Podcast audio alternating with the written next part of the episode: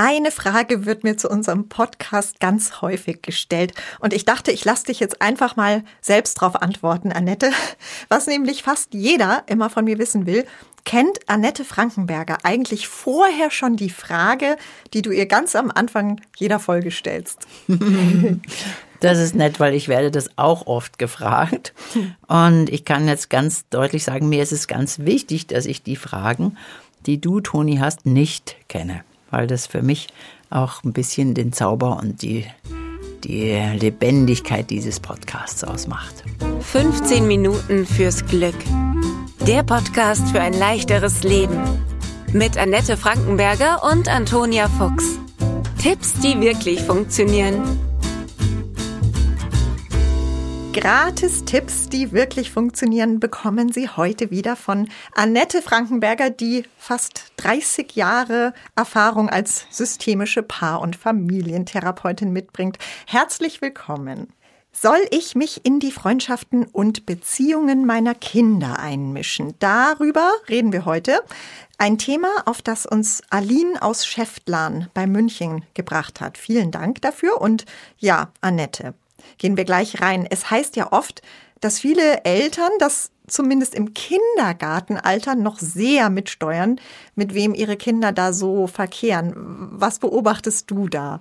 Ah, ich beobachte, dass diese, diese Frage äh, sehr häufig kommt. Wie, wie sehr kann ich mich einmischen, auch in die Beziehungen, die meine Kinder führen, in den Freundeskreis, aber auch in so Geschmacksfragen und Kleiderfragen. Mhm. Und die schlechte Nachricht ist, eigentlich kann ich mich überhaupt nicht gut einmischen, weil ich kann vielleicht im Kindergarten noch steuern, ob ein Treffen zustande kommt oder nicht. Aber ich kann ja auch schon im Kindergarten nicht steuern, welche Kinder sich finden. Da kann ich ja nichts machen dagegen. Mhm. Und auch später, wenn sie größer sind und Jugendliche sind, kann ich gegen die Beziehung, ich sage das jetzt mal so, eigentlich nichts machen, sondern ich kann Feedback geben, da gehen wir auch gleich noch drauf ein. Mhm. Aber steuern kann ich es nicht. Und es hat mich auch mal eine Mama gefragt, kann ich irgendwas gegen diese rosa Glitzerphase machen? Und bei den Anziehsachen. Bei den mhm. Anziehsachen. Und die ehrliche Antwort heißt nein. Ja, weil du das schon ansprichst, apropos Kindergarten, auch das habe ich total unterschätzt, auch wie wichtig das ist. Mir hat in einem von diesen Entwicklungsgesprächen unsere Kindergärtnerin, ich weiß gar nicht mehr, wie wir drauf kamen, aber sie fragte mich, ob meine Tochter eigentlich so anzieht, was sie gerne möchte. Und ich habe dann gesagt, oh nee, dann, die würde ja nur Kleidchen tragen und dann kriegt sie die Matschhose nicht an. Und wissen Sie, wir haben drei Kindergartenkinder. Wenn die jetzt alle immer das anziehen würden, was sie wollen, also, boah, das ist zu unpraktisch. Und sie hat dann aber mir klar gemacht, das ist wichtig. Hm. Das ist eine Form, sich auszudrücken und sie kann es natürlich auch mhm. noch schwer artikulieren, aber lassen Sie sie mal. Mhm. Und ich bin bis heute so dankbar für diesen Hinweis von außen. Wir waren dann zusammen auch einkaufen. Sie dürfte sich dann auch ein Kleidchen aussuchen. Und ich habe gemerkt, wie gut es ihr tat. Und es hat natürlich überhaupt auch mein Augenmerk sehr mhm. auf dieses Thema gelenkt, mhm. ähm, mhm. wie wichtig das ist, zu schauen, wie die Kinder sich eigentlich ausdrücken wollen und welchen Geschmack sie haben und das dann schon auch sie leben zu lassen, auch wenn es einem nicht immer alles so gefällt. Ja, ja, und ich finde es aber andererseits tröstlich zu wissen, die Kinder wachsen ja bei uns auf. Und das heißt, die saugen alles auf, was wir tun, was wir gut finden, wie wir leben, mhm. ähm, was uns wichtig ist, welche Werte wir haben.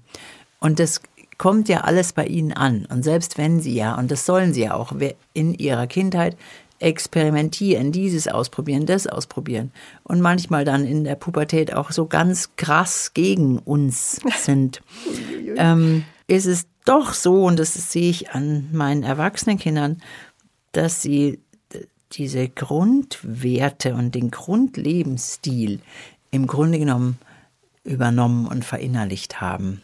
Das ist sehr interessant, ja, und sehr beruhigend, wie du sagst. Würdest du denn sagen, um nochmal ganz kurz auf diese Freundschaften im, im Kindergarten zu sprechen zu kommen, soll ich es dann auch nicht mitsteuern, wenn mein Kind jetzt einfach ein anderes Treffen will, dass ich da gar nicht so groß Einfluss drauf nehme? Erstmal nicht. Ich würde immer äh, ein bisschen darauf achten, wie diese ähm, Treffen dann ablaufen. Es gibt ja Kinder, die, die haben sich irgendwie gefunden, aber die lässt du fünf Minuten beieinander und dann zoffen die sich nur. Mhm. Und dann kann ich trotzdem sagen, hört mal zu, ich merke, ihr wollt euch irgendwie immer wieder treffen, aber eigentlich sind diese Treffen nur Streit. Könnt ihr das auch noch anders hinkriegen? Sonst, wenn ihr euch nur streitet, lege ich keinen Wert darauf, dass ihr zusammen seid. Also ich muss ja, ich muss ja nicht äh, neutral sein als Eltern, gar nicht. Ich muss auch nicht mir alles gefallen alles lassen und alles durchgehen lassen. Mhm. Aber ich kann es ja erstmal nicht steuern und kann aber trotzdem dann natürlich Feedback geben. Mhm. Ganz ehrlich auch, gell? Ja, Weil, ganz ehrlich. Damit das Kind auch weiß, eben wie ich dazu stehe. Mhm. Also nicht stillschweigend mhm. alles äh, erdulden, was mir mhm. vielleicht nicht gefällt, sondern eben auch meine Meinung dazu artikulieren. Was ist auch, wenn jetzt ein anderes Kind oder, oder dann auch schon, wenn die Kinder etwas älter sind, wenn mir jemand richtig ungut erscheint oder wenn mir jemand richtig unsympathisch ist, wie gehe ich damit dann um? Auch hier, ich würde erstmal gucken, wie geht denn so mein Kind mit diesem Kind um oder mein Jugendlicher oder meine Jugendliche mit diesem Freund oder Freundin. Und ist das okay? Wenn ich jetzt aber merke, dass so ein Jugendlicher, wenn der sich ganz komisch benimmt, dann darf ich das natürlich sagen, darf sagen, hey, die kommen hier rein und grüßen alle nicht. Wie findest du das? Ich mag das nicht. Also, dass ich auf meine eigenen Werte achte. Oder dass ich auch ein Feedback gebe und sage, schau mal her, wenn ihr euch hier trefft, sieht nachher dein Zimmer aus wie eine Müllhalde. Das gefällt mir nicht. Könnt ihr bitte gemeinsam, wenn ihr fertig seid, hier alles den, den Müll aufräumen. Ist mir wichtig. Also, auch hier ist mir wichtig, nicht in dieses Meckern und Mosern zu gehen, aber wir Eltern haben ja auch tatsächlich eine korrigierende Funktion. Ich darf ja den Kindern auch sagen, hey, das fällt mir auf. Mhm. Ich merke aber umgekehrt, dass es ganz oft so ist, dass die Kinder ja auch zu mir kommen und fragen, hey Mama, wie findest du das? Okay. Oder ich habe das und das erlebt, ist das auch komisch. Und da sollten wir zum Beispiel ein bisschen länger zuhören, ein bisschen, worum geht es da jetzt eigentlich? bisschen auch hier wieder eher fragend bleiben. Wie findest du das? Also wenn mein Kind mich fragt, wie findest du das? Und ich dann sage, wie findest du es denn? Mhm, mh. Was bewegt dich denn? Na, dann merke ich, aha, mein Kind möchte was eine Wahrnehmung abklären mit mir. Und bevor ich dann einen Vortrag halte, wie bescheuert ich dieses Kind finde, ja. höre ich erst mal, wie mein eigenes Kind es eigentlich findet und kann dann sagen, aha, du machst dir da Gedanken. Sehe ich genauso wie du. Und dann kann ich auch mein Kind bestärken in seiner Wahrnehmung, in seinen Gefühlen. Und wenn ich sowas dann nicht verurteile, hat das den wunderbaren Nebeneffekt, dass die Kinder lernen, dass sie Vertrauen haben können, auch mit schwierigen Fragen und mit schwierigen Themen weil du nicht gleich urteilend ähm, mhm. in diese okay in diese Situation mit eingreifst sozusagen. Das ist ja dieses berühmte Kinder in ihren Gefühlen bestätigen. Mhm. Was ist denn, wenn ich es nicht ganz teile oder wenn mir noch was anderes auffällt, was das Kind jetzt noch nicht so sieht oder erkennt? Wenn es dir wichtig ist, dann sag's dazu. Mhm. Also tatsächlich, mir fällt auf, hast du das schon bemerkt? Aber wenn es irgendwie so Kleinigkeiten sind, wo du sagst, okay, das sehe ich jetzt mit meinem erwachsenen Auge, aber das verändert die Beziehung zwischen den Kindern nicht. Verstehe. Das ist nicht wichtig. Mhm. Dann würde ich es mir sparen. Mhm. Kannst Und du da ein Beispiel? Ja, ja, so ein Beispiel wäre, was du vorher schon gesagt hast. Die Kinder haben manchmal Freunde, die wir nicht so sehr sympathisch finden. Das ist halt so. Und wenn ich dann jedes Mal sage, finde ich nicht sympathisch oder mag ich nicht, dann wird mein Kind unsicher werden. Mhm. Und da ist es besser, Verhalten zu kommentieren, als ob ich jemanden sympathisch finde oder nicht. Verstehe. Nun ist die Frage unserer Hörerin Aline, die ich anfangs erwähnt habe, mhm. noch etwas spezieller. Und zwar ist sie, und so würde es ja uns allen Eltern gehen, froh, dass ihre Tochter Freunde hat, aber sie macht sich wohl auch so ein bisschen Sorgen, ob das immer so bleiben wird, weil sie sie durchaus auch kritisch sieht und manche Verhaltensweisen ihrer Tochter ein bisschen befremdlich findet. Wenn man so etwas jetzt beobachtet, Annette, so Dinge, wo man ahnt, hm, das wird schwierig im Umgang mit Menschen. Also Alins Tochter ist wohl oft nicht so aufmerksam mit ihren Mitmenschen und man weiß wohl nie so ganz genau, ob ihre Version der Dinge auch immer so stimmt und, und, und. Wie geht man als Eltern mit so etwas um? Hier würde ich auch eher auf dieses Feedback geben achten. Also wenn mein Kind ein vielleicht im sozialen eher schwieriges Verhalten zeigt, dann äh, löst sowas ja oft auch in dieser Kindergruppe Konflikte aus. Und dann kommt mein Kind vielleicht und sagt, die anderen sind blöd zu mir. Und dann wäre auch hier fragend, was ist denn passiert? Was ist denn da so blöd? Und dann ist schon in einem aber wirklich betont dritten oder vierten Schritt, was ist denn deine, dein Beitrag dazu? Mhm. Wie kannst du denn das anders machen? Und an der Stelle kann ich dann meinem Kind ein Feedback geben. Wenn du die Dinge immer so und so machst, dann haben die anderen keine Lust mit dir zu spielen. Zum Beispiel, aha, so dass das Kind merkt, ich kann auch mein Verhalten ändern. Auch hier ist es wieder für uns Eltern so wichtig, dass wir nicht verurteilend sind und nicht jemanden klein machen, sondern dass ich tatsächlich ein echtes Feedback gebe, dass ich sage, dieses Verhalten führt zu diesem Ergebnis.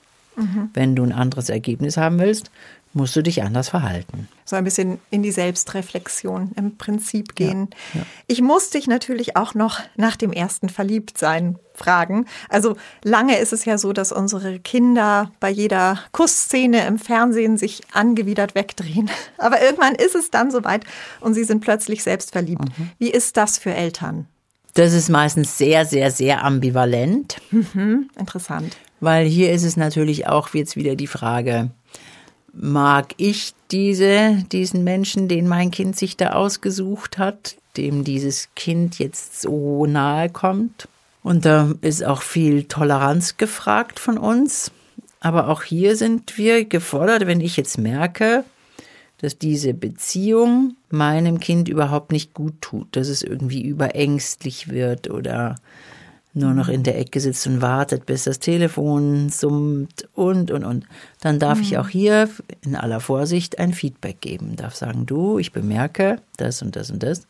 Das gefällt mir daran nicht. Du bist nicht mehr frei, du bist nicht mehr fröhlich. Was ist denn da? Du hast dich verändert.